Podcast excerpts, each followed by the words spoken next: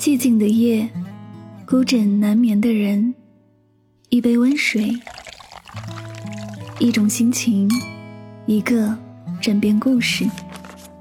每晚睡前，一段走心的文字，暖心的声音，伴你入眠。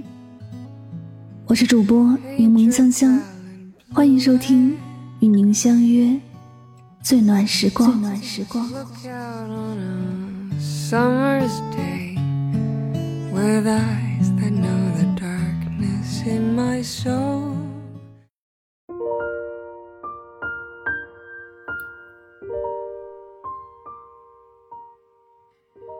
你经常感到焦虑吗？接到一个重大工作项目紧张的彻夜难眠唯恐把它搞砸。看到同龄人买车买房顿觉恐慌不安生怕落在别人后面。定的很多计划都完不成一边懊悔不已。一边埋怨自己。仔细回想，你会发现，焦虑时常出现在我们的生活中。过度焦虑还会让我们更加烦躁，甚至透支身体的健康。正如心理学家苏曼 Chan 所说：“恐惧和焦虑是会将你困住的情绪，处理不好，它就会越来越强壮，让你的世界变得越来越小。纠结、犹豫、自责、自我怀疑。”这些看不见的情绪正在摧毁无数人的生活。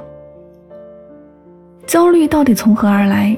电视剧《没有工作的一年》中，何雨的经历让很多观众感同身受。她计划跟男友在大城市买下婚房，在浪漫的海岛上举行婚礼。为了实现目标，她把工作和赚钱当成人生的全部，每天都在焦虑和忙碌中度过。十年间，她没有休过一天假。约会时也常抛下男友，赶去公司处理业务。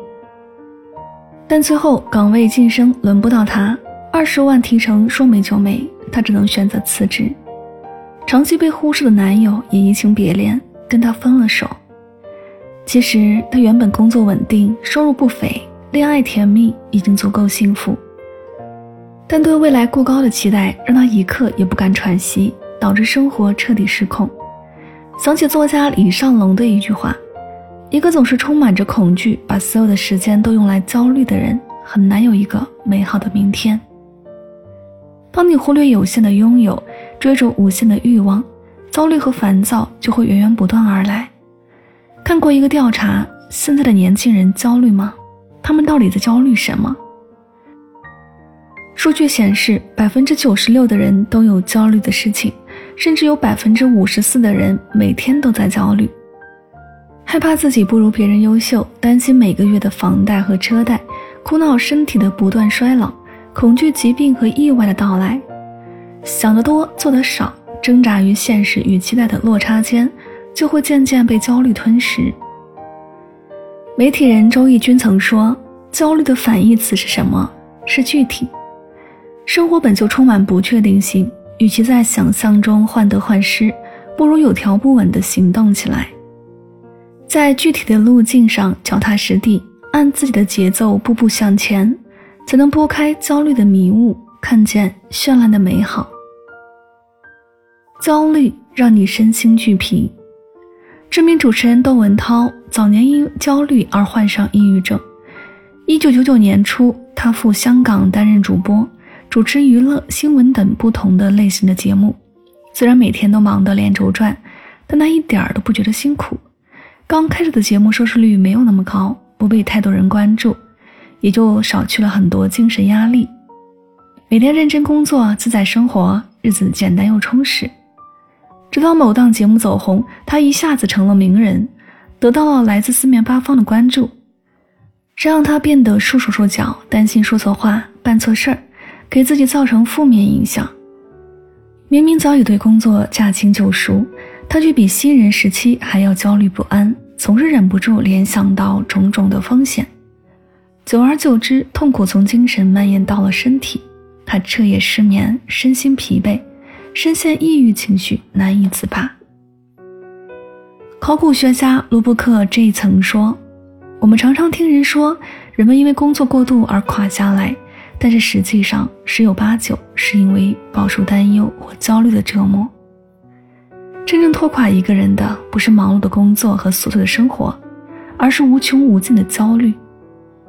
生命时报发布过一项研究数据，百分之七十的人会以躯体健康受损的方式来消化不良情绪，比如神经衰弱、失眠、皮肤血液供应不足。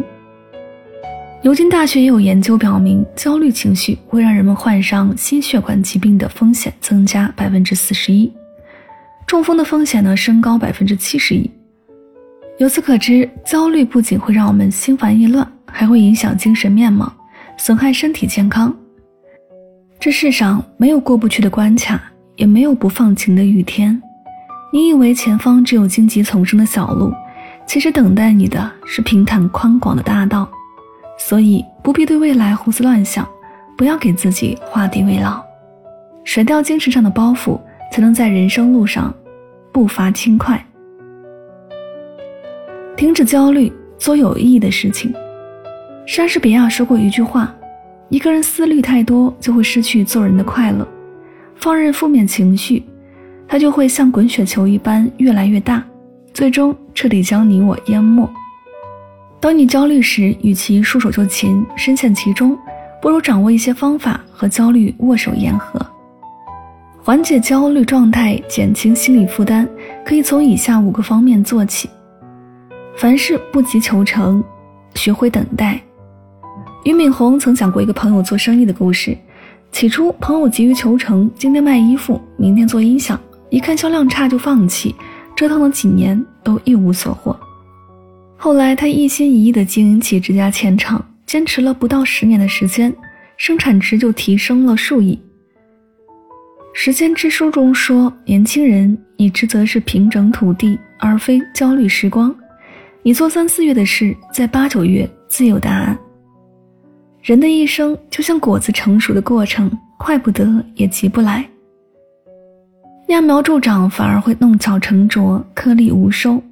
成长是一个漫长而又艰辛的过程，试着多留一些时间给自己，耐得住寂寞，经得起沉淀，你想要的迟早会来。第二，化压力为动力，付诸行动。全球知名身心灵导师奥南朵曾说：“我就是去做，不担心结果，如果不成功，我就接受结果。”想千万遍不如自己做一遍，行动才是打败焦虑的最佳途径。短片《先干了再说》中，疫情导致无数人陷入窘境，失业的年轻人担心找不到工作，餐饮店老板忧虑店铺开不下去。可他们没有怨天尤人，而是决定找点事儿做。年轻人一边投简历，一边开网约车；餐饮店的老板呢，带着员工卖起了平价蔬菜，他们的境况逐渐好转。焦虑感也烟消云散。人生最大的困境，往往来自于我们内心的纠结和犹豫。想的越多，顾虑越多，就会越容易被压力打倒。将压力转换成动力，埋头做好眼前的事儿，你会发现，所有的困难都不过是不堪一击的纸老虎。第三，控制个人预期，合理期待。听过一个斯托克戴尔悖论，大意是说。不要对尚未发生的事情抱有过高的期待，期待越大，失望就会越大。焦虑的本质其实就是能力有限，却要求过高。生活中，我们经常因为一些小失误而放弃计划，一次没有准时起床就不再每天早起，一顿没有控制住食欲就不再努力减肥，一晚刷两个小时手机就不再坚持阅读。其实世上没有谁是十全十美、从不失误的。不必苛责自己，学会接纳不完美，才有机会更接近完美。降低期待，合理预期，允许自己犯错、失败，反而更容易达成目标，提升信心。能够接受最坏的状况，愿意争取最好的结果，就不会因为焦虑而停滞不前。第四，凡事都往好的方面去想，正向思考。